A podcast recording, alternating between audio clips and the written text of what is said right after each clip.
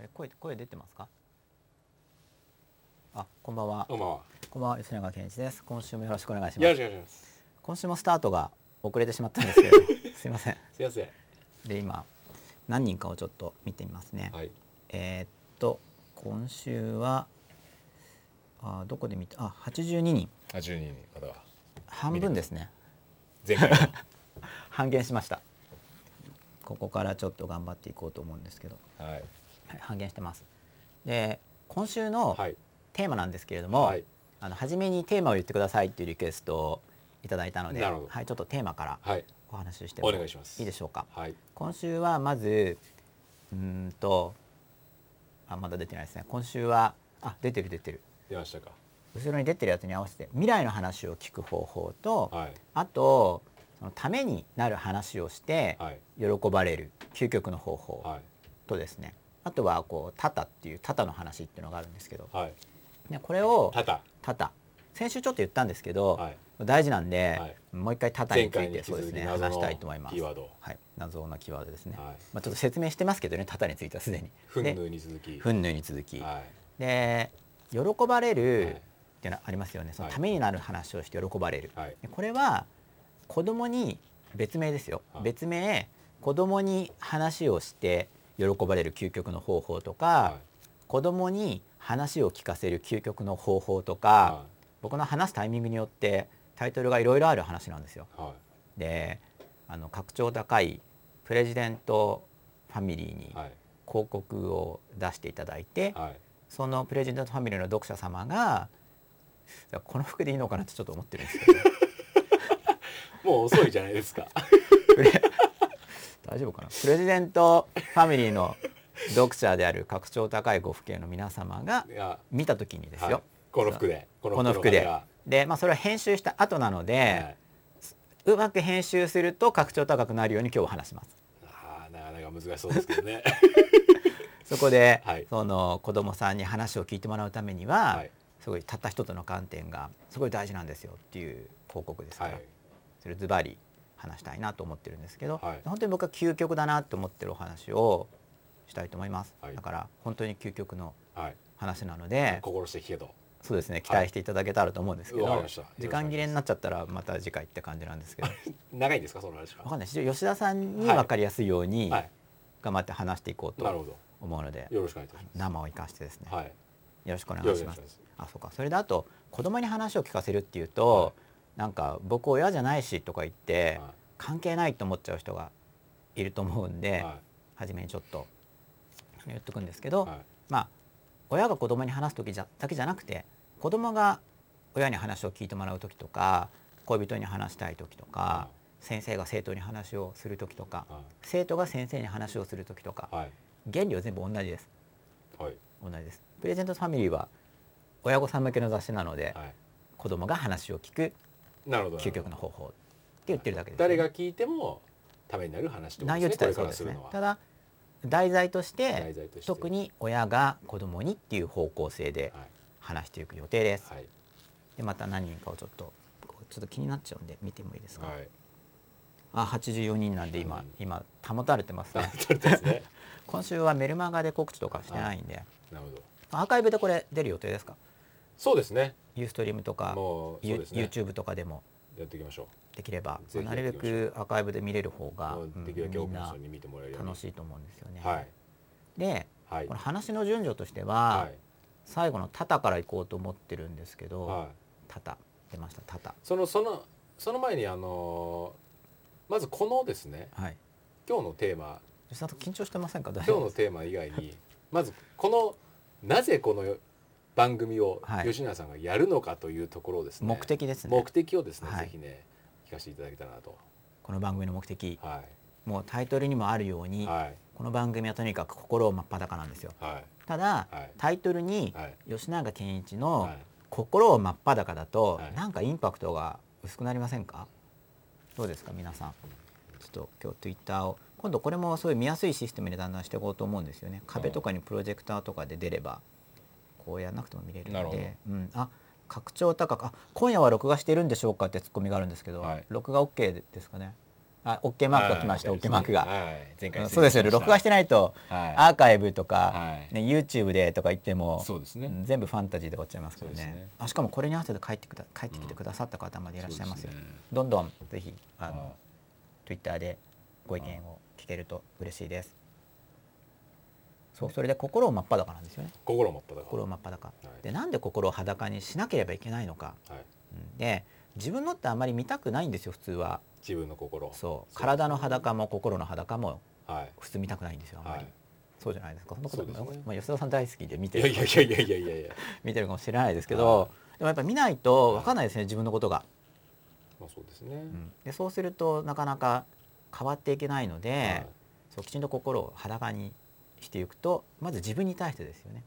自分に対して裸にしていくと実際その幸せの道に入っていけるんですよっていうのをそれとなく匂わせてるタイトルなんですよね真っ裸って聞いた時にえーまず自分の心を自分で見るそう自分に対して裸にする自分で抑圧しちゃうんですよねこんなことをなんかいろいろ醜い欲望とかなんかどうでもいいことで怒ったりとかはしますよね、はすごい分かりやすいのが怒ってる人とかに例えば子供が親とかに「もうお母さん怒ってるでしょ」とか言って「もう怒ってないわよ」とかって言いますよね、いはいはい怒った口調で、いはいはいあれはだから本人が自分で自分に心を裸にしてないんですようん怒ってる自分をうん認めたくないんですよねじゃあ怒ってるわよっていうのが正解ですか怒ってるわよってそうそうそう怒ってるわよバレてるのみたいに言う方 がなるほどまだああってこう素直だなってなるほど子供の人は子供の人は思いますよねあそうなんあなるほどあそうあ一応そこは分かってるんだお母さんみ たいな。冷静なのねそこはっていうそうもう怒ってるわよとかっていう方がまだいいですよね。そうですねうんもうあんたみたいな子供見るとムカつくのよでも愛してるのよとか頑張ってこううちょっとフォロー入れつつそうそうもうかなりその時点で結構ものも問題を解決してる部分はあるかもしれませんねそうですよねだから私の子供なんだから私の怒りをちょっと聞いててちょうだいよとかって言ってる方がうん一応いいですよね、うんなるほど、うん、怒ってないわよっていうよりはうんその方が裸度は高いです。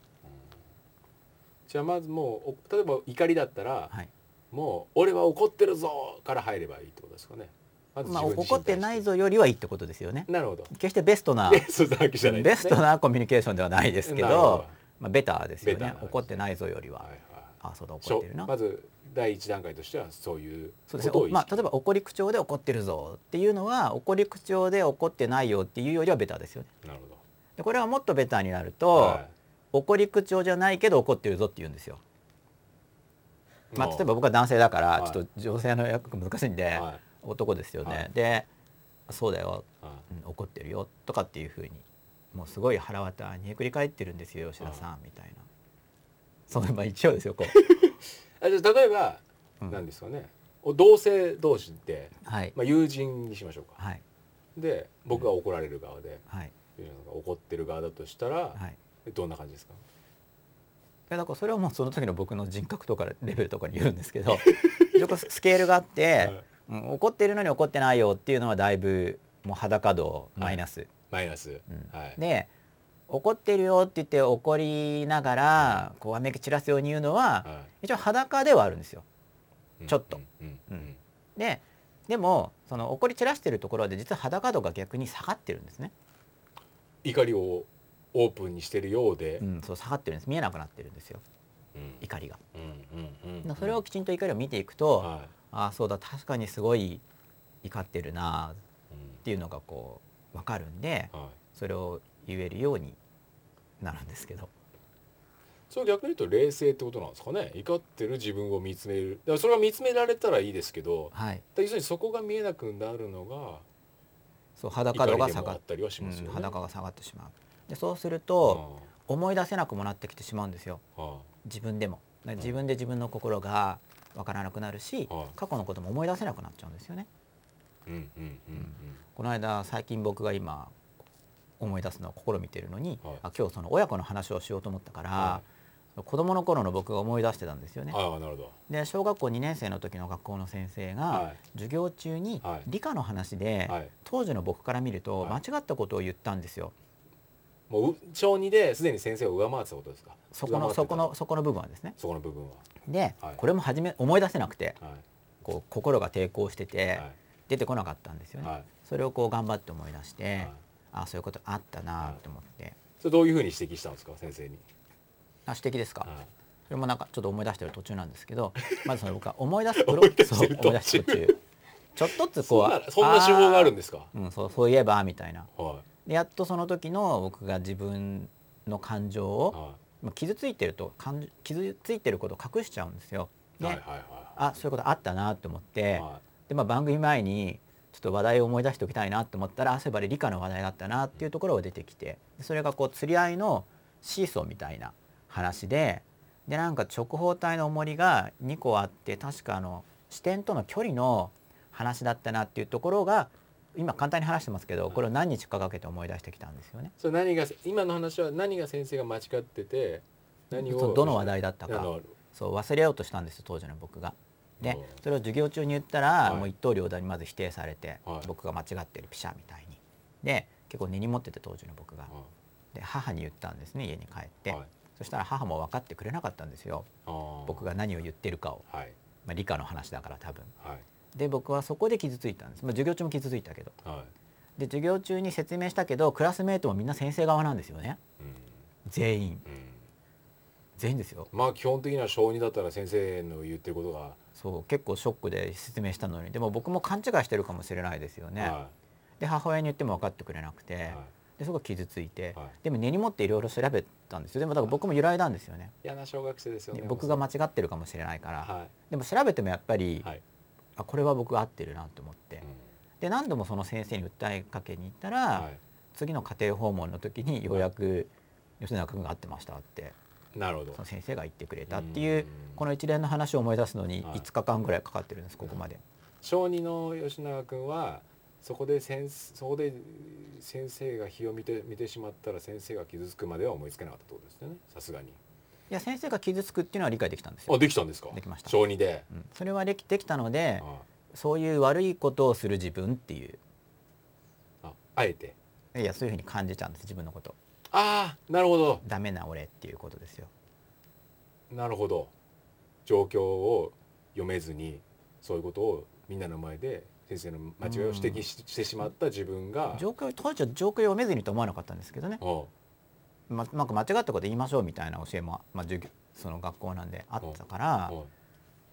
うん、なんか聞いてもらえなくてまず自分が傷ついて、はね確かに先生の対面とかってありますよねうんだから、そそうですねこまでは理解できたんですけれども、理解したわけですか、うん、理解してたんだけどあでもその結果先生を傷つけてしまった悪い子っていうふうに僕が自分のことをはい思ったわけですよねうん。いやそしたらよく思い出せなくだからそんなの忘れたいなって当時あーなるほど思っちゃゃったんですよ傷ついたから。っあていうことをようやく思い出してきたんですうんだからしばらく忘れてうんでもその話はーうん確か小学校のうん高学年くらいまではまだ覚えてたんですよ根に持って、根に持って、はい、うん否傷つい定てて的な方で覚えてたってことそですうね。じわじわと忘れつつ、はうんまあそんなに、まあ、根には持ってるんですね、はいそんなに気にしてないんだけど根には持っててでようやく、まあ、しばらく本当に忘れててそれかうらん中学校くらいからいは。うで今また子どもの頃の記憶にアクセスしようとしてちょっと時系列で追っかけてたりしてるんでん、それ何のためですか。もうその自分の心を裸にするためになるほどだから。つながりましたね。ようやく真っ裸が出てきましたね。そうだから真っ裸じゃないです僕はまだあ、なるほ半半裸にも行ってないかな8ど。割脱がぎ出したみたいな。コート脱ぎ出したぐらちいょですか。そうですね僕も僕の中に隠してるから到達目標なんですね、はい真っ裸っうんうんて真実のうんうん裸ですよね、はいやそこまでなかなかいうんいけないですようんだからそこまでいけないものなんだってまた思ってないといけないんですよね俺は真っ裸だって思っちゃうとその本当は気まく心をすごい服着まくってる状態なのになるほどなるほど。真っ自分に言い聞裸かっせててる思っち状ゃっ態てことですねたら、それ以上向けないですよねそうですうね。ん、だからいや俺は着膨れだって思ってないとなるほとどいう意ま味でだ脱げるぞ、まだ脱げるぞっていうのをそ常うに。そうなんですよだから「感ま」じないまが入ってないといけないあ「ま」ってあの真実の「ま」の方ですようん悪魔の「ま」じゃなくて、ううんんっていうのが真っ裸脱ぎ続けるちょっと長くなっちゃゃいましたけどね話うが、んだから吉永健一のっていうふうについてますけど、はい。まあ、あなあなたの真っ裸なんですよああな見てくださってるあなた皆のさんのそうあなたのあなたによるあなたのための真っ裸です真っ裸になる、えーヒントであったり、えーまあ、一緒に真っ裸になっていきましょうっていう感じですかねそうそうそうう一人で脱ぐってことですねそれぞれまでずすけは、ど、うん誰かに見せるとかじゃなくうんて、うんうんうんで番組見ているうちにうん知らず知らずはいこまあ、僕も裸にしていくし、はい見てる人の心もは知らず知らず裸になるようにっはてい僕としてはいろいろ考えて喋ってます。い、なるほどでその真っ裸になることによって人は幸せになるというそうすごく幸せになると思ってるんですよ。そういうことですね、ううんん、僕も真っ裸ではないですけどねまあ真っ裸になな脱いでこうよっていうことですね脱そうでぐす行為をやっていきたやい。り,、やり続まあ、けこのまし番ょうと、組の中で僕もリアルタイムに同時進行ではやっているんです。番組のためっていうよりも僕自身がそういう時期にはい入入っていいて、はいはいまあ、その姿がそのまま映りますよね、は演技じゃなくてはい今実際にそういうふうにやってるからなるほどだから2年間もしかしたらやりますよね、はい、 2年間経つとどれぐらい真っ裸とか上がってるかとで僕の顔もさっぱりして、はい吉田さんの顔もさっぱりして,、はいさっぱ肌ももっとツヤツヤして なんかこ、りしてはいううん、ああ心が客観的に見ても真っ裸度がこの人は高いんだなっていうそのうがですねあとはまだわかんないんだけど一応裸にしていったら人は輝くだろうっていう仮説があるんですよねなるほどだから今こう皮膚が輝くって言ったんですよ、は裸になったいら、ね、どどんぐらい心がですね真っ黒になるかもしれないですよわかんないけど、は多分裸にしていくとい外そう見なんもかそう見た目光も光ってくるんだろうなってそ思ってるんですよねうんだから仮説なんですけどねじゃあどんどん光光り具合がどうなっていくのかと2年そうですね、うんただ仮説ですけど、うん僕は真っ裸にはなってないけ2年ど、はよりもっと着膨れしてる状態からいうんこう剥がしていきますよね、うんそれによって幸せになったなっていう実感はすでにあるんですよ、はいはいはいでだから今後ずっと進んでいった結果、あ違うなって思ったらはいはい方向転換はするかもしれないし、はでもそれは生放送ですから、はうんその時に言えますよねいなるだからこう一気に何十時間も撮るんじゃなくて、はいこう毎週リアルタイム毎なる週ほど毎週本当にやっていくっていうのがすごい大事だなっほてど思うで吉永さん自身が脱げた方法であったりそうえー2年間の二年間リアルな記録それを皆さんにもお伝えしながらで見てる人も知らず知らずに変化が起こるように、にまあ、僕としてはその、まあ、教え方自体はあんまりこの中では言わないと思いますけれどなるもほテーマ的にどはい考え実は考えてるんですよっていうなるほどことを、うん、ちょっと言いたいなって思ってます。じゃあ真っ裸テーマはやっぱり真っ裸ですねもうタイトルま通さりにですタねイトル通りですよ今夜も真っ真裸っ裸で昨晩も真っ裸なるほど明日の夜も真っ裸真っ裸に目指していきたいって意味ですそうですねわ、かりましたじゃあ今日のテーマにも行きましょうかまあ今日のテーマそうタタの話なんですけどまずは、ただからいきますか、うん何分なんかスリすみませんスリープ切る設定もしてなくて今日はあ、うん裸度を上げるために変わった服装なんですねってやっぱこうほら見てる人はやっぱり分かってます よあんまり着込まないであもこうそれここれよ吉田さんが先週よりジャケット増えてるじゃないですかはで先週より静かじゃないですかだからこれは、うん吉田さんがちょっとここに殻をかぶり始めちゃったんですねいあ逆逆走してますかそう僕の何がいけなかったのか、そんなことないですようん、そのことないですか、はどんどん裸になっていったらと思うんですけれどいも、はい裸ですよそうだ気楽で気楽な方が人は裸になりやすいんはでい、うん、戦闘気分でちょっと前回姿勢が悪いって言われてですねああそうちょっと僕も言われたのちょっと意識して今る日意ちょっと姿勢を識してるんですよあとな姿ん勢かを意識したらどうも、んあ緊張してるんですねなんかこうあリラックスしてくださいじゃあそうですよねうん姿勢悪くても まあリラックスしてますよその方が、うん、でも全然別に画面で見る限り僕はあでも今は整えてるんですよね、そうですよめっちゃ深く深ってますからね僕アーカイブ先週なかったからなんかやたらドアップとかっていう意見をいっぱいもらったんですけどちょっとそのドアップ度を僕知らなくてででこのタタ、後ですねそはうい先週もちょっと言ったんですけど、はい楽しくてためになるです。あた楽しくてためになる。楽しくてためになるや、えー楽しくてためになる話をたたって大量にたたしていきたい。あかかけてるわけですそねうこはたたっと。たたっと、それはこれリズムよくテンポよくって意味ですよ。吉吉田吉田さんの前回ダジャレ吉田さんの兼ね合いにかかってるんですこれはあすいません僕が一人でやらないから。あんま姿勢もいいですけど過去掛け合いで楽しくてためになる話なるほをどたたたたっそうですねとはい言ってくださいじゃわかりましあ。あ言ってくださ い。た楽しくてためになる話をたたっとたたたたっとたたたたっと、うん楽しくてためになる話をたたたたっとそうやっていきたいな心を裸にしながらです。なるほでなんで楽しくてためになる話かっていうのがすごく大事なんですよ。どはこれは今日のメインテーマにい、はい関わってくるんですよね。はい、楽しくてためになる話ですねそう楽しくてためになる話なんですよ。はい吉田さんにちょっとインタビューしたいんですけど、はいじゃあ例えばはいうんつまらなくてためになる話ってどう思いますか。うーんそうですねなんかお説教みたいな。つまらないお説え教ー、、と子供の頃はなんかよくあった気がしますけどね、うんはいそういうなんかお行儀だとかはい、多分ためにはなんだろうなとは分かってるけどもつまんないなつまんないですすよね子供にとってでつまんないって言うと怒られますよね怒れますね普通ははでつまんないって言われたい、らはい、こう反省してほしいんですよね一応僕としては親がですか、親えいいつも、えー言われた側がうん、そうためになる話はこう楽しいを前につけた方が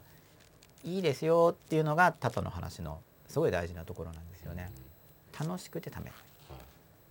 つまんなくてたためめににななるる話話はは楽しくなきゃいけないってことですか逆に言うと、うん楽しくないと相手のことを考えてないんじゃないんですかってことですうんうんうん、だってつまんないっていうのは NG なわけですよね向こうからしたら、うんまあ、学校の授業なんてまさにそうじゃないですか要するに、えーたまあ、ためになるのはなんとなく分かってるけど、はい、まあ大概の人はあんま面白いとは思ってないですよね。そうなんですよ。まあ、僕も高校でも教えてましたけど、はいまあ、じゃあ楽しいと思ってた人が何割いたかって言ったらあんまりいないと思いますよでもでもそれは僕がいまいちだなって一応思ってますそこはそこは、本当は楽しくなくちゃいけないみんなが、うんまあ、要するにそこも先生がその努力をするということがまず大事ってことですよね。理念楽し理念としてマインドセットとしては楽しくて楽しい話、そうですよね、だから伝える側がうんま到ず達目標としては、どう楽しく伝えられるかっていうことに対して追求しなきゃいけないってことそうですつまらないのはしょうがないよねってやっちゃうと、んはいもそうですう終わっちゃいますよねで要するにこの番組も楽しくやってないとそう楽しく何てかしら見てる楽人しにく対しててためになる、うんそうですよね伝えようとしてるならばそうつまんなくてこれナンパだからですけどつまんなくてためになるっていうのと、はあいとじゃあ楽しいけどためにならないっていうのはどう思いますか楽しいけどためにならない話うんまあどうなんでしょうねまあどうでもいい話っていうのがあるじゃないですか そうですよ楽ねしいけどうんうんまあそれが無駄なのか無駄じゃないのかっていうのははい、なかなか一概には言えないかなっていう気がしますけどねそうですそよれね受け入れてる側のはい捉え方ですからうんね、こういうスケールを考えていってほしいんですよねあー僕そういうの考えるのがちっちゃい時からすごい好きで ランク付けしてるんですよなるほどラン楽クしく付けてためになる話、はいつまらないけどとかつまらなくてためになる話なるほど楽しいけどためにならない話はいでつまんない上にためにならない話、はいまあ、大体ここはみんな嫌だと思うんですよね、はいつまんない上にためにならない、はあっち行けよみたいないなるほど感じじゃないですか、はでこれを自分でじゃあどれどれがどれぐらい楽しいのかなってこう考えていく感じです、なんかすごく大事なんですよ、はいそうやって今番組見てる人うんも、はぜひ自己評価してみてほしいんです自分だから答えがあるわけじゃないんですよね、はい自分の心で感じてほしいんですよねつまらなくて楽しい話あごめんなさいつまらなくてためになる話とか、いうん、楽しいけどためにならない話どんなのかなそれはう受け手の場合ですかなあ受け手の場合、えっと受け手の時受け手としてにの今自分がうん自分の価値観を見てほしいんですああよなるほどこれはもう個人差があると思うんですよねはどいっちが今いいか例えばと吉か永さはんの話を僕が聞いててはい、えー楽しいかこれ今楽しいか楽しくないかうんためになるかなためになってるのかなってないのかでも顔見ると先週の方が楽しそうだったんですよ、ね、 なんでどうしたのみたいな楽しいですよそうですじゃあちゃんと緊張し今日てからるで今日からあ本番だから本番ですからちゃんとはい真面目に聞いてるんですよあーだから楽しい方がいいですよ、ただだかまらずまず真面目よりそれはまた楽しい楽しくないかは、うんあれじゃないですか要するにもっとたのなんかこうめちゃめちゃ僕の中では、うんもっとこうそれもアピもっ表現としてハイなハイな感じであなるほど多分硬いと思いますよ結構真面目先週に聞こうより今日は結構真面目にちゃんと聞こうかなっていうあいやいやそうじゃなくていいです全然なんか僕がいじめてるみたいに見えるかもしれないんでおお説教みたいじゃないですか本当に、そんなことないんじゃないですか、うんこう楽しく楽しく楽しく楽しく、はでそう楽しくでさらにこの話の続きがあっい、て、もう本当反応してくださいぜひはいたの楽しくてためになるのと、はいたただでもですあよとは楽しくてためになるのとためになって楽しいっていうのに一応僕はランク付けがあるんですよ楽しくてためになるのとそうためになるって楽しいためあなるほどなるほどなるほどはいはいはいそうあなたはどっちがいいですかうんうんうんためになってうんうん楽しいうんのとうん楽しくてためになるうん吉田さんどっちが好きですか、えー僕は手前に楽しがないとむダメかもしれないですね。そうですよねはい楽しくてためになるですよねはいだからこれが本当に僕大事だと思ってるんですあよーなるほど。だからもうこれすごい強調したいんですよねなるほど。楽しくてがまず頭ですね。そうです楽しくてためになるまず楽しくないと始まらないんですようんはい話がはい。実はうんだって聞いてらんないからうんだから楽しくてためになるっていうもうここを目指してほしいんですよね。はいでこれ今2つありますよね楽しい楽しくない、はいためになるためにならない、はいこう2つの評価項目があるときに、はいバツバツ丸バツバツ丸バツバツすみませんバツバツ丸バツバツ丸丸丸ってありますよね。ありますよねって言われてもそれは分からどういうことあですこかう項目 A に丸とバツがあって、はい項目 B に丸とバツがあるときに、はい A, A が丸 B が丸が丸丸ああはいはいは A がバツ B が丸がバツ丸いはいわかりますか、はい A が丸 B がバツが丸バツっなるほどていう具はい合に、はいこうバツバツ丸バツバツ丸丸丸ってあるんですよ。はいそれあります覚えた方がいいですかこれはもういやこれはもう別にいいですかあこれルールから生成できればいいですよ。ああはい言ってみてください。はいバツバツバツ丸丸バツバツ丸丸い。やそれもあんま楽しくないんでちょっと僕は覚えようとしてないでバすツねバツ丸バ ツバツ丸丸丸。バツバツ丸バツバツ丸丸丸ですよ。そうそれは僕僕のヒットしないですか。でヒットし、まないですねもちろん丸丸を目指してほしいってことです。はいしかも、はい丸丸を目指すときにこれもいろんなところで言ってるんですけど、はいこう丸と丸が離れてるのは良くないですね。うんうん丸と丸の中間ゾーン行けっていうのを僕はいつも言ってるんですよ。はいわかりにくいと思うんですけど、はいわかりにくいです中ね間ゾーンですよ。はい可愛いと美人だったら可愛くて美人ってやるときにこう両極端を取ろうとするんじゃなくては中間ゾーンを狙ってくださいいはいだから楽しくてためになるも中間ゾーンを狙ってほしいんですよはいどっちつかずのところはいスーパーひたすら楽しいだけというわけでもなくスーパーひたすらためになるというわけでもなくなんかどっちとも言い難いなーっていう意味での楽しくてたのあのためためになるはいこれを丸々の中の道って言ってるんですけどネーミングがすごいですよね吉永さんはねなんかそういうのちっちゃい時から考えてるんですよで一応すよね関節するとはこう「中」って字があるじゃないですかいはこう丸々の中の道なんですよ。いはいああなるほどそれわかりやすいじゃないでそうすかこんなことを考えて生きてきたんですね。あーでそれはこれは何年生ぐらいですかこれ何年生だろう 1, 年生か2年生あー山とかってあるんですよはい山はい山ね、山中さんとかいるじゃないですか、はいでこういうそうこういうこと考えちゃうんですよね。な パーソナルヒストリーを言うとです、なるほど、ああ山の中かみたいな感じで真ん中なんだみたいなそう左右対真称ん中なでんだ、うん、中央取ってんだなみたいな感じですかそうです、まあ、当時まだ中庸って言葉よく知らなかったんですけど、あーまあ、これタタの話で、はあそうかタタの話に関連するのが、い本あれですよあでもこれもうこの時間で30分ぐらい話してますね、当ですかなんかツイッターツイッターが全然うんなくてそれでタタの話は、あれにつながります何ですかあの苦い薬の飲ませ方ああはい苦い薬の飲ませ方、はい苦い薬があるときに、はい例えば吉田さんにに苦い薬あ良薬口に逃がしって言いますよね、はいあれどんな意味で使えますか吉田さん良薬口に逃がしってだから本当に本当は、えー体にいいけどはい入れる口の段階ではえーなんていうんですかね苦いですよね抵抗しようとするってことですね、これでなんか2タイプいるんですね聞き手側にはい苦いよこれ良薬口に逃がしだよって言うと、うんなんか耐えて飲んでくれる人がいるんですよあーあでも良薬だったら飲みますって言って、はい超苦くて超まずくて僕もほんとゲロマズハーブみたいなの飲んでるんですけど良ま良薬だなって思うと飲めるんですよねこれ体に悪かったら飲まないですよねそうですね悪役で口に苦いんだけどはい飲むってこれバツバツですよね、はい飲まないですで良薬口に苦しだと飲んでくれる人もいますうんでも飲まない人もいますよね、はい苦いのは嫌だって言って、はいで問題はこの人にどう話すかなんですようんうん良薬口に苦いけど良薬だから飲むよっていう人もいるんですねうんはいそういう人はいいよっていうだけでもう飲んでくれますよそうでねすね苦いけどう、んいいから、ううんん、こういう人はためになるだけで飲めるタイプうんつまらなくてうんためになるでも飲んでくれるんですねあでもー嫌な人いますよね、うんはいまあ、子供とかは嫌がりますよね、はい因果関係が分かんないから、うん苦くて良薬だから、うんそのうち体にいいことあるとしても、それはわか今んない飲む側がまずじまだ自覚症状がないってことですね前提としてはうんそう信じられないまだそれを飲んで将来良くなるのそれははまだお腹が痛いとはか、いなんかこう悩んでるとかいう状況じゃない時ですねまずはそうです、本人はうん、あで悩んでるとしても、あ悩んでいてももし苦ければそれで良くなるっていうのが分からないと苦いから拒否されるんですよ。でももう末期症状末期状態だったら、うんとりあえず飲んでみようっていうなるじゃあなないりでますすかよね。それは飲んでくれる人。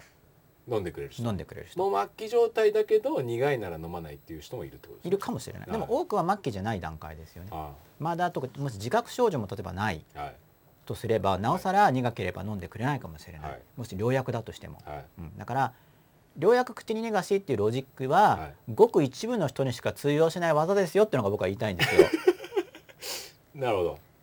療薬口に逃がしそんなこと言ったところでうん理解して飲むっていう子は少ない少ないといるけど、いるけど、うんいますよそういう人、、はいいまはいいいい子ですよね、、はいますけいど、は少ないんですいよ、はいでなん療薬っていうのがわからないから飲まないんだっていうのを分かってほしいんですよねほううんであ本当に療薬って分かってたら苦くても飲むかもしれないですけど、はいようやく口に逃がしだよって言われても信じられないんですうんうんうんうんうんうん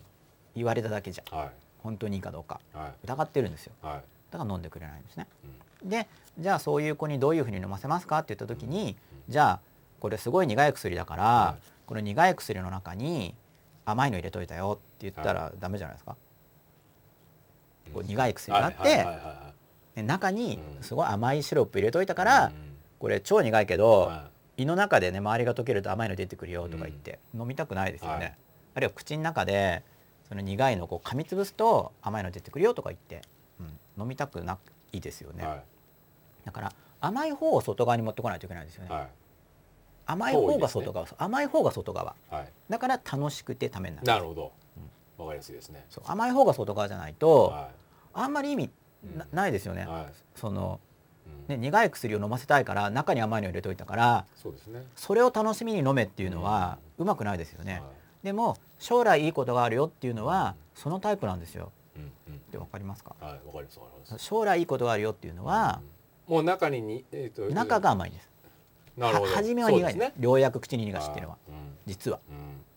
まあでも大体幼少期その10代で教わる知識だったりなんていうんですかというのはほとんどそういうことだというふうに一般的には思われてますよね。そうなんですようんだからそこに短期的なうメリットんをうんうんつけてあげないと飲めないんです苦いから、まあそうですよね。うん、中が甘いって言ってもうん口に入れた瞬間は苦いですよねはい周りを甘くしないといけないんですよ、うん、周りを甘くしないといけないあそうかそれちょっとまた連想して話してもいいですかいいですよ。あのホトトギスってありますよねおととき中ぬならみたいな、はいありますね。ありますよね、はい吉田さんもなんか喋ってくだ さい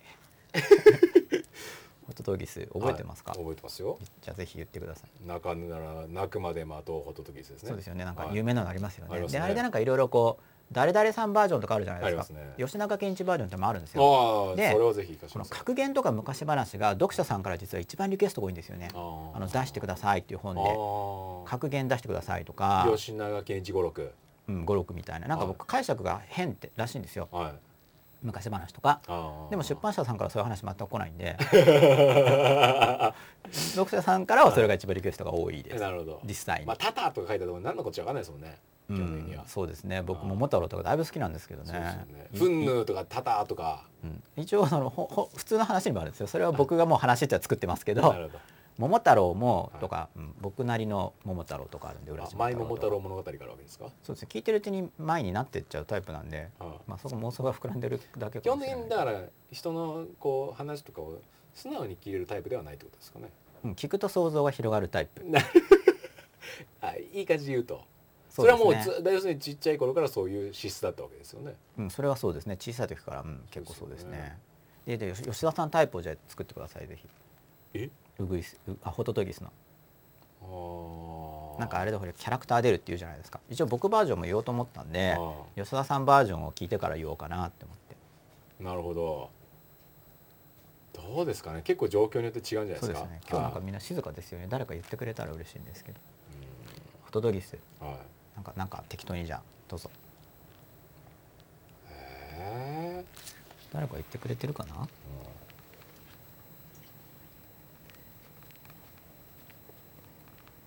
あそうかこれ僕これスクロールしないからみんなのツイッター発言が読めなかったんですね、なるほど。あでもなんか全然ないないですね今日は。今うん。後でじゃあこれも工夫していきます。はい。そうあ増えてる。もう。で、はい一応僕が考えているホトトギスはですね、はい言ってもいいですそかれ聞かせてくださいよ吉田さんのを聞く前にいやー、聞かせてください。誰かホットドギスアップしてくれてないかなあ来ましたよあ大茶子さんはいこの人あれなんですよ変人キャラで売ってるんですよ、そうなんですか、うん、なんか誰も反応してくれなかったんですけど好きなんですけどね、はい泣かぬならはいたたたたたたたふんぬぎすあお茶子さんらしいなと僕は思います、ーあ分かるわけですか、うん、ブログ見てますからねはい、おじゃこさん分かるわけですかこれこれだいぶお茶子さんっぽいですよたたたたたそうでたすかたふんぬぎすああわかるらしいみたいなまあ分かるブ通じはブログ見てますからねそう通じはあるんですねうん一応僕のバージョン言ってもいいですか、はい泣かぬならメスが来ないよホトトギスもう一回いいですかいや泣かぬならはいメスが来ないよホトトギス一あ応ーこれ僕のバージョンですはいうんちょっと解説してもらえますかわかんないわかりにくいですかあ分かりにくいですね、あのホトトギスの声っていうのはあれ求愛ソングですよねあーそれ間違ってたら専門家の人は指摘してほしいんですけど、はいちょっと子供の時の知 識、ううん、でん泣かないでほっといていいのかなって言った時にうん一応それメス来ないよって言った上であでも俺別に女興味ないからって言うんだったらいいと思うんですようんそのホトトゴシホトトギスくんも。はいだけどえって知らない場合があるじゃないですか、はいえマジみたいな俺この羽があり僕綺麗だからいいと思ってたのに泣かないと来ないのかよってはい知らないかもしれないから一応泣かないとねはいメスが来ないよホトトギスくんっはいていうのを一応教えといてあげないあとー教えてあげると親切ですよね、はい押しつけがましくない感じでっていう話です、うんいや泣いてないけどうん泣かないとメス来ないよって一一応念のために、うん知ってるならいいです本人があいや俺は別にそういうの関心なでいからもそれは楽しいが後になるんじゃないですかその話になるとあそうでもそれ分かれ分からせてあげてる一応そこを言うってことです少なくともそうすると今の気持ちがハッピーになることがあるんですよ例えば泣かないホットトギスが止まってますよね、はいで泣いてるホットトギスがモテてるわけですよ、はいな彼が見たら分かんないけど、はでなんだよ畜生って思って、うん俺羽整えるからなツンツンとか言ってこう綺麗にしますよね、なんか反応ないなとこう悩んでるとしますよね、はいそこで「ホットトギスくん泣かないとメス来ないんだよ実は」女の子はね、声で来るんだよ、はいホットトギスははいね」って教えてあげた時に「えっ?」て思うとワクワクしますよね。あのメスを求めてる場合はですよ。でそこどうなんだからえー例えばこうなんですかお母さんで言うならば、いい大学行きなさいいい大学行ったらいい生活できるのよって言ってるのとそこをもっと僕はその五感に通じる仮想体験で話しましょうって仰々しく言うんですけど ね僕の言い方だとはいあなたの語いいりすねではい五感に通じるはい仮想体験ができるくらいまで言わない とわかんないんですだよか。らそういう意味では多分恋愛なんていうのはだからその通じやすい部分があるじゃないですか、うんやっぱりあのよほ欲に近いやっぱり欲の部分になると思うので、でもなかなかそのだから恋愛とかは確かに分かりやすいと思うんですよはい正常ならば。はいでもその以外のとこですよね要するに将来に対してとかう、な漠然となんとなく分かるけどそ今の楽しさにつながんないっていう。そうですねあーで将来のことでももうその仮想体験できれはば今楽しくなるっていうのがポイントです。はあそうなるんだい、うんと思ったら今楽しいですよねは今いはいこれがポイントなんですよはい。それをいくら将来こうだよってもピンとこないんでは語り部としていは言葉とかジェスチャーとか、まあ、必要があれば資料見せてもいいですよいねは大学入ったらこんな良くなるのよってこうデータとかでいも向こうが仮想体験できなければあんまり意味ないんですよで一応具体例比喩とかを出すといいですよはい例え話とか出すといいですよって言うんですけうど、んはまあもうまた出しちゃいましたけどね僕すぐネタ出しちゃう方なんで一応はい五感を使った仮想体験っていう行々しい言い方いをはそれっぽく話す時には僕はするようにしているんですねいは五感に響くですすみませうんん使ったじゃないです五感に響くいはい仮想体験をはさせようと思ってい話してほしいんですよ。うんうんこれがホトトギスの話です。まあ七割ぐらいはわかりそまうしたホよトねトギス的にはは、メスが来ないよってピンってこう来るかなみたいな、はいあの五感に響くっていうか、はいそれはそれシーズンそのキでーワードですよねホトトギスもそうなってるから,、うんうんだからそれはそれぞれあそ多っか分違うんでしょうねそれ探していかないといけないんですよ。そうですよねんその対象の人にとってはいそれが五感に響くものとはい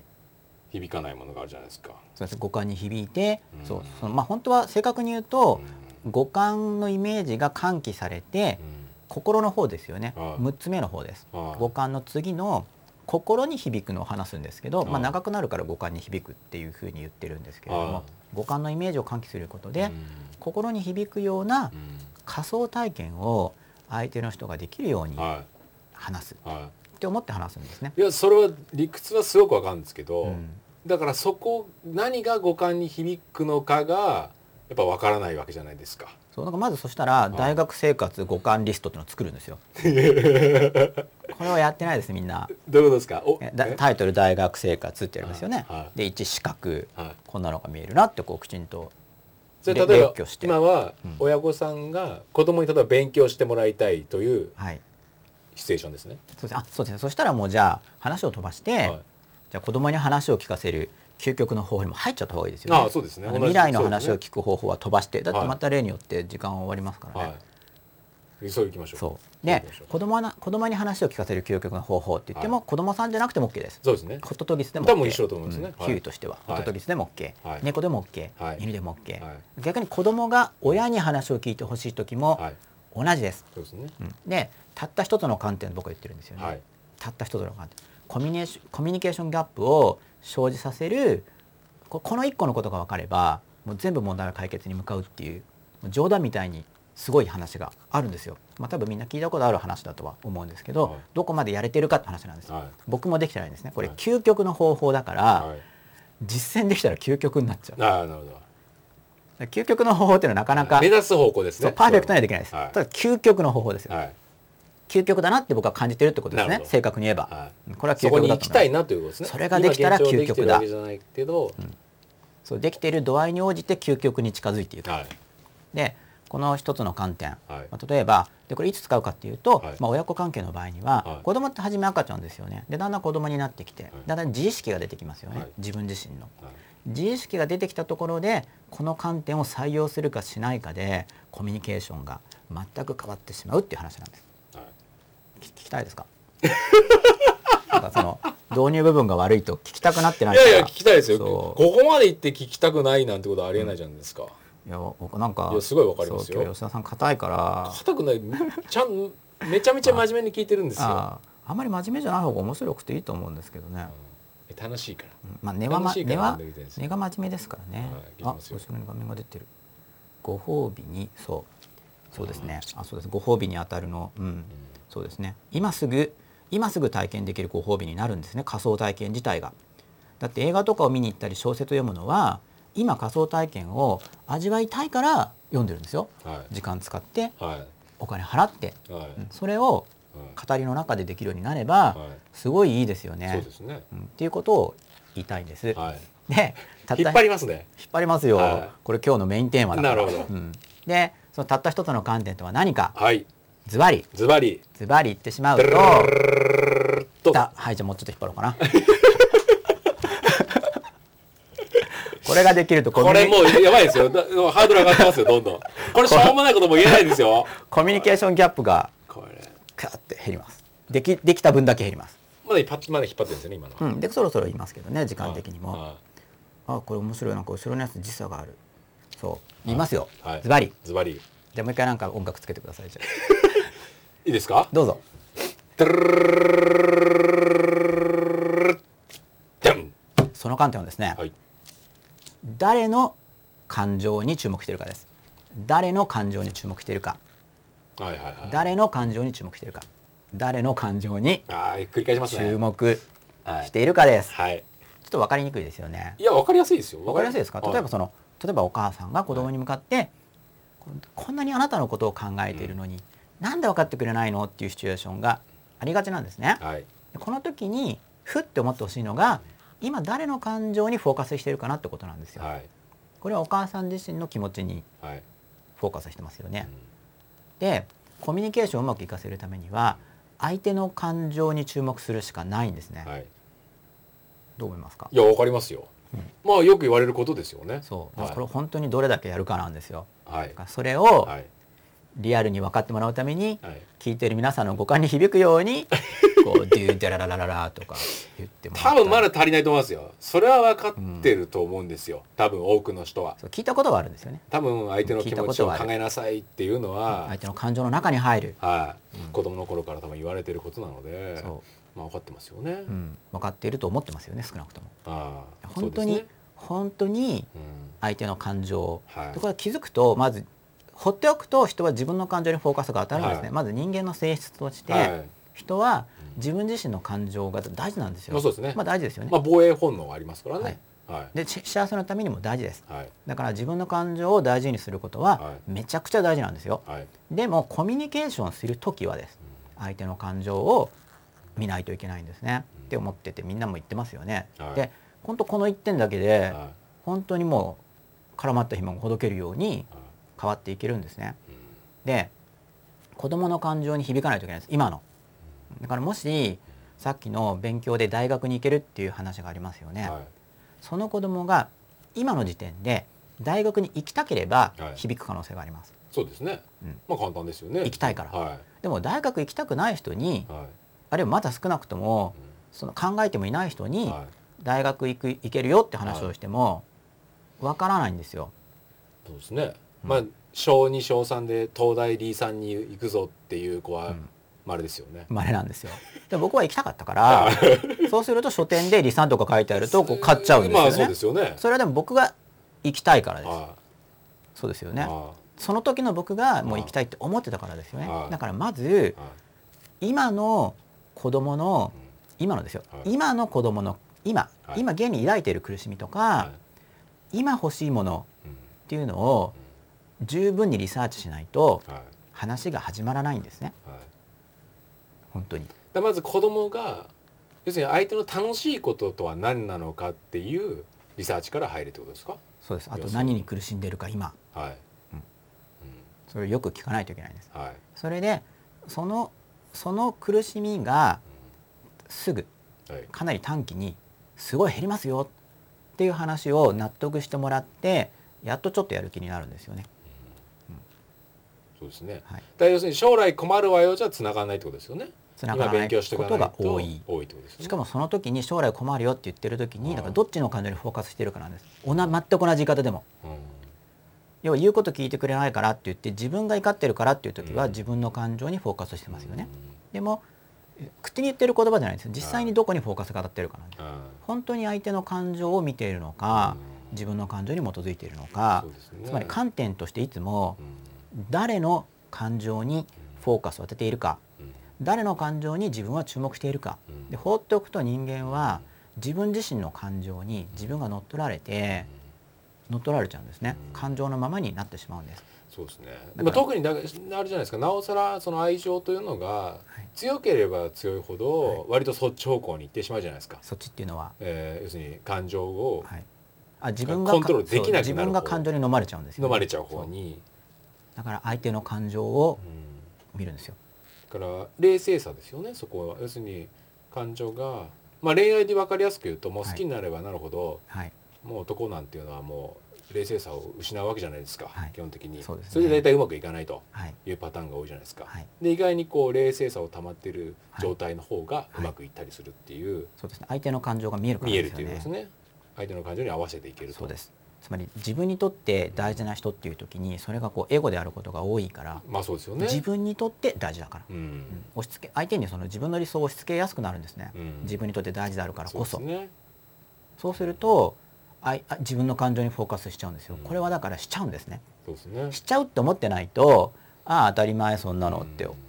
思っちゃってやれなくなっちゃうんですよ相手の気持ちを見る当たり前ってできなくなっちゃいますよねうんだからこれも本当究極の方法でそうですねなかなかそこに到達人類がそこに到達するのが相当難しい話なんだって思って取り組まないとああできないんですよこれ究極だから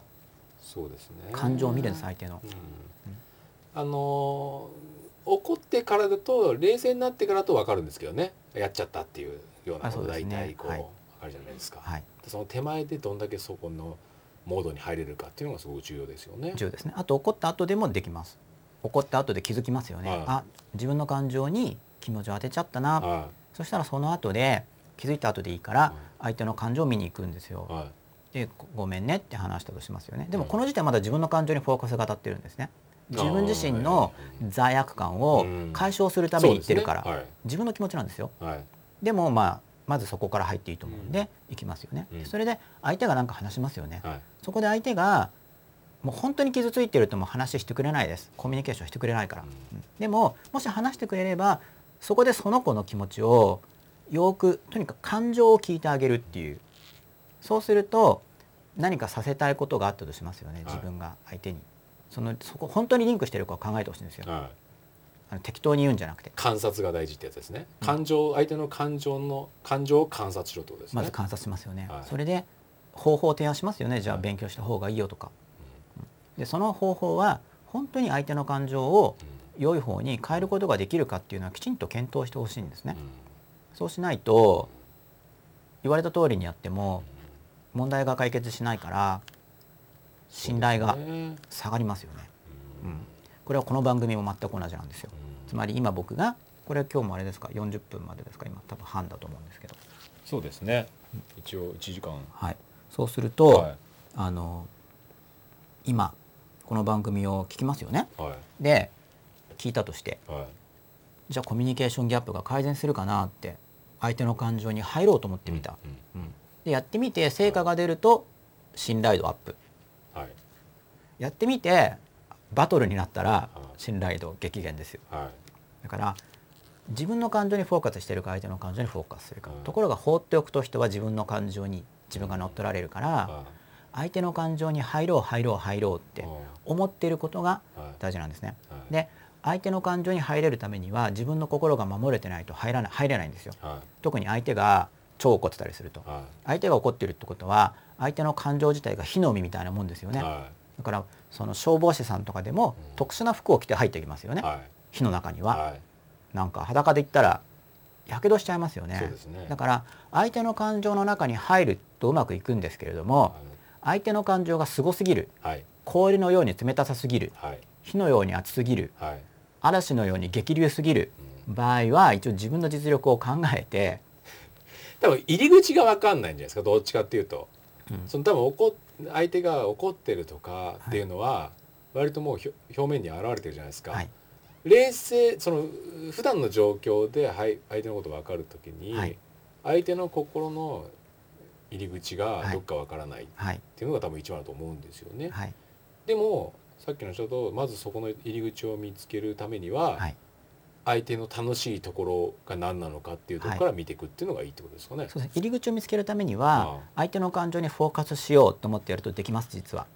あうんこれできなさそうに感じるかもしれないんですけれども実行の手段としてはきちんと言語でこう覚えてああ相手の感情にフォーカスしようフォーカスが分かりにくい人は相手の感情に入ろうでもいいですうん言葉で覚えますよね、はいそうするとは糸口を発見できます、はいでもう一個の相手が激流だったり激怒で炎になっている時には入っていったら自分がやられちゃうんですよはそうすると入れないですよねいはそういう時のコミュニケーションをどうするかっていうと一応モード2っていうのがあって、いはいはいモード2そうはいその時は、はいダンゴムシのように固まるんです自分がお心に殻をグヤってはいだから本当にはい火の中に入っていって相手を救える自信がある方はその中に入っていって救えばいいんですけどはこれ難しいですよね、うんハードル高すぎますよねそうでですねきる人は素晴らしい人ですよいはい普通できなくて入るとやけどするから、はやばこれは入れないだから入ろうとするけど、うん入れない時はダンゴムシ化して心を守る方に入るんですよいおやり方は自分の心をまずこうなんだろう腹筋とか固めるみたいな人ガシッて心を固めますよね、はいはいでとりあえずうなずくこれです、はいででた火だが意識して心を守るぞと思わないといけない火が収まるのを待つんですかそうです相手の心をでもこう守るぞと思わないといけないですよダンゴムシモードガシッはいつまりあいダンゴムシモードあいガシッ共共感しようと必要ないですはいガシッガシッとその時は固自まる分のことだけ考えればいいですかね固まりますとにかくこうこはうやって風とかがガーってきてたら、はいとにかく押し流されないようにこうやって踏ん張るだけ、はい頑張ってくーはいで、はいなんか向こうが感情に劇場に駆られてるから殴られれば逃げてくださいはい言葉だけの時は、はいとりあえず、まあ、そうだねそうだねあ本当そうだねってもうとにかくそうだね攻撃ですよ、はいこう守ることに集中して、はいもう口はもう決まり文句であそうだねあそうだねそうだねでとにかくまずはこれはいこれモード2です、はいこの場合は相手の心に入ろうとしちゃダメですはだいからだんだんその山火事がこう木とかが燃え尽くすとはい弱まってきますよね、はいその後で入ってってくださいはいやけどしますから抽象的ですよねえなんわかる七割方わかりますよ五感に響く話ああそうそうだですからね燃え盛ってる時にはそのまあパチパチパチとか言ってはい山の焦げるわかり匂まいすとかはいもうちょっと近寄れないですよね、はいその時はモード2ではいガッて反抗期とかはどうなんですかあ相手の感情に注目する時にいやは相手が反抗期だと大体もう常に反発してるやつあツンツンって、はうん、そしたらまあとにかく会話しますまずは、いはであそうそうこの話はじゃあ今日また出しちゃいますよいネタをどん どん、はいどんどん真っも裸うそ言っろそろてください終わりですけどね、はうんその溜め込まないでくださいよ言ってくださいよいや溜め込んでるわけじゃなくて、はいあの順番に言わないと聞いてる人がわけわかんないから 大量に言われてもはじゃあ今日はもう特別ボーナスでいはいだって今日聞いてくださってる方ってあれですよいい人ですよ先週はだってせん告知してないですから全は然い90人まだ見てくださってるんああでありがたいですね特別プレゼントでああ予定外の話を吉田さんが引き出してくださったと、はいい、やすいませんまた前置き自分で言ってるんですけど、 はいで僕の好きな話に、はいあの世界一謙虚の言葉っていう話があるんですよ世界一周はい何だと思いますか吉田さん世界一謙虚な言葉これ僕の好きな話なんです世界一謙虚な言葉いそれこのや何でもいいですもう話の一応まあ吉田さんの話をこう引き出してから僕が言おうかなって いうでホットドッグスの時言ってくれなかったじゃんみたいに今思ってるんで言ってくださいどんどん言ってくださいもう先いやいや吉田さんの例を吉田さんなんだろう吉田さんの意見も知りたいんでえ世界一謙虚な言葉世界一裸裸に、まあ、世界一じゃなくてもいいんで比較的謙虚な言葉、ーすみませんとかじゃないそうですかねすみませんですよねああ僕はすみませんの進化バージョンと思ってる言葉があるんですよ上行きますかすいま上でせんのすすみませんの上はいいですか言ってもはい言ってくださいじゃあ男性用にまず言いますよ男性が言うんです男性言葉で男性言葉でそう、はい世界一謙虚の言葉と僕思ってます、ぜひこれ見てる今日男性の方は今日の話途切れ途切れどのシチュエーションでで使うんですかみんなが途切れ途切れでよく聞こえないって言ってますよ、本当ですか、うん、なんですかねそうまあじゃあ一応世界一謙虚の言葉男性バージョン、途切れですようん後でじゃあまたアーカイブで公開したいと思いますまだなかなか、まあ、まだ第一話ですテスト段階みたいなもはいのですもんね、はいで世界一謙虚の言葉はい特に男性の方は、まあ、今晩でもこのままぜひ使ってみてほしいんですねどんなシチュエーションで使うんですかそれでもこれ謙虚の言葉だからいつでもいいです、いつでもいいですか、うん、いつでも使えるっていう本当に便利な言葉でうん僕も使ってます日常生活であそうですかそうだから机上の空論じゃないんですよ、はい僕そはれは効果あるんですねうん、効果があるうん世界一と思ってますから世界一効果があるんですか今のところ今のと僕ころの知っている中では謙虚の言葉としてはこれがナンバーワンなるほどですかうん家族でもはい恋人でもはぜひ使ってみてくだいさい好感度が上がりますかそうだから旦那様は奥様にらは恋人は恋人の相手にいは言ってみてほしいんですよしみじみと言い方も大事ですよいなるほどしみじみと言わないといけないです、はいじゃあ僕が世界一謙虚の言葉だそとれ思はってること彼女ですね吉永さんの彼女役でちょっと言ってくださいそうですね誰はい誰リクエスト全然長くても多分これよく聞こえてないのかな今日そうで、まあ、ここまでの話をまとめると、はい相手の感情に入るはいで相手が激流すぎたらダンゴムシになればいいんですよ、はいって話をしましたよね。そうでですねも本当本当にそれこれは僕は単なる例え話じゃなくて、はいノウハウのテクニックを話してるつもりなんですよ。はいガーって時ダンゴムシと思うとできるからやってください。 基本はやっぱ言うんですねたいやいや心の中で、はいこれ心の中です、はいリアルに向こうがこうやってダンゴムシちょっといや「俺の何がダンゴムシだよ」とか言ってはい多分怒られるから、はい心の中で「うダンゴムシ」ってこうはダンゴムシ知らない人いはは知らないかもしれないですね東京の人とかいいやダンゴムシぐらい知ってんじゃないですか知ってれば OK ですはくるってなってうっていはい絡まるんですよはい絡まる固まるんですよ、はいでそれで「うんそうね」っていうふうに言っててくださいで今度今度反発期の人に対する話はい反抗心が相手にめ育ってっちゃったんですよはいそれまでの関係性の結果、はい恋人とか親子関係でも大体初めっから反抗的じゃないですよね、はいなんで反抗的になるかっていうと積もり積もり積もり積もり積もり積もったはい不平不満怒りがあるんです、はいそう思いませんかわかりますそれが元ですよね、はいそうですねちょっとした怒りとかがもう抑圧されてされてされそうてですねでも顔見るだけで連想されて、はもう心のアーカイブに溜まってる怒りがこう出てきたりそうはでい不快なんですよね、はいもう顔も見たくないんですよ、いはいっていう人に対してはいこの世界一謙虚の言葉をはいぜひはい投げかけてみてください、はいじゃあその言葉とはですね、はい俺が悪かったよあこあなれるでほす俺が悪かったどよなるほどそうそうするはといはいうなずいてくれますからぜひ言ってみてくださいびっくりしますよ びっくりしますよなるほど全然悪いと思ってなくてもはいちょっと試しにでもしみじみと言いやわな悪いいとと思思った方がいいんじゃないですか、うんやっぱりそこうんは、まあ一応まず言ってみるとそのは相い手が同意してくれることにびっくりしますよって話ですああなるほど試しに、お試しでそうそんなに俺のことを悪いと思ってたのかってこうよくわかりますすいません」とかとちょっと違うんですよあ「ごめんね」とかとレベル高いんです例えばこう反反発してますよね、はい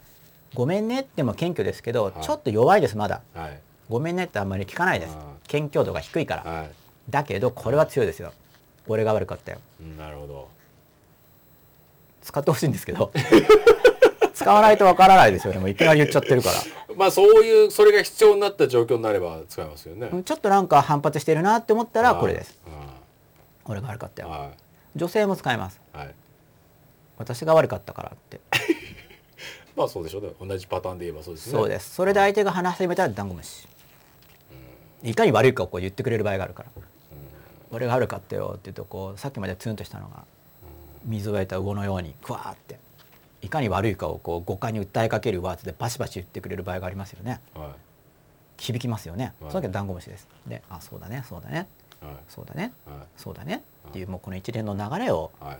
マスターしてほしいんですけどはいスタートは相手の感情にが入る、えーだから相手がゴーッと来て、うん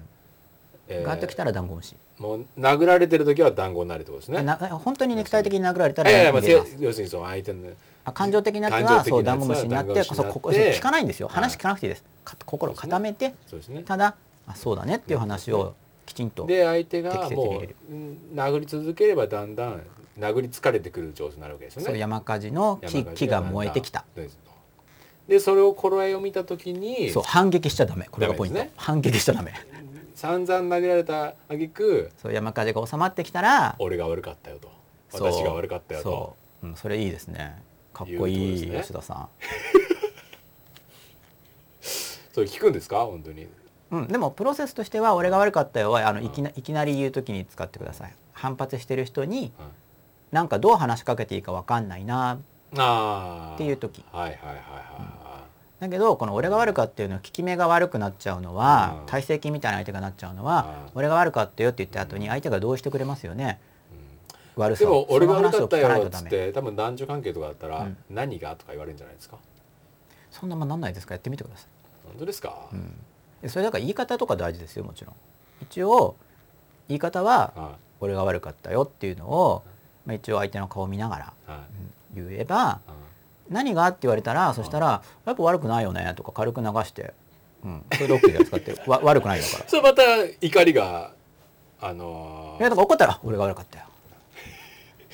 そんな簡単なに行くもんですかやってみてくだあさないるほど実践ですぜひそうだからだからパターンはだから両方あるからもう大丈夫ですなよ「俺が悪かったよ」はいって言って「何が?」って言われたら「もう悪いわけないよね」って言ってかわしますよね、はいでまたちょっと、もう OK ですちよょっと怒りがきそうになったらあもうそれで OK でもあなるほど怒りが来たらやっそぱこで実もう際コミュニにケーションが逆に言うと成立してるってことですそうねだから全然悪くなで何が「あそっかうんやっぱ悪くないよね」って言って「そうそう悪いはずないじゃない」って言ってもうすごく感謝してるとかっていう話になったらなる OK ですよね別そにれがもう会話のきっかけスタート地点になるってことですねそれだけそうでですあと適度なガス抜きにもなるんでガス抜きにもなるんでうんなんかあのそうかんお互いの感そ情うもです適切な落ち着きそう相手が裸になりやすい言葉なんですよ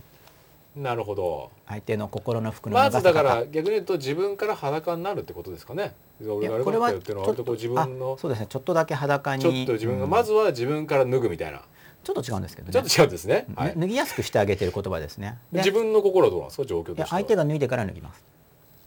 あそうなんですかはい、相手が脱いでから脱ぎます順番はまず脱がしてからですかそうなんです自分から脱ぐんじゃないんですかそうなんですよっていう今日はここら辺ぐらいまでですかねあなんか次次回のなん か同性になりましたかね なんかちょっとこれ終わりは何て言ったらいいんでしょうかですねじゃあ今日はこの辺までしてきますじゃあ今日はいい真でっすか裸あの第1話は脱ぎましたか一枚今日第1話分脱ぎましたか皆様からのはい感想をお待ちしてまあなんか連絡先メールアドレスとかは出ますかえっといないですか一応真っ裸 at 本物 .tv 宛てに送っていただけるとそうですね番組スタッフの方にも届きますわかりました真っ裸 at 本物 .tv ですじゃああとでツイッターでそうですねあの打って僕みまもしょうかそう今日ちょっとツイッターのパスワード忘れちゃって僕もはいログインできないという羽目になってますのでそうですよね、はいツイッターで送ればすぐそのまま返信できるわけですもんねはい、じゃあそうしましょう、うんもう早速お茶子さんが使ってきてますよかはい、俺が悪かったよじゃあなんか最後にはい、挨拶というかありがとうございましたありがとうございました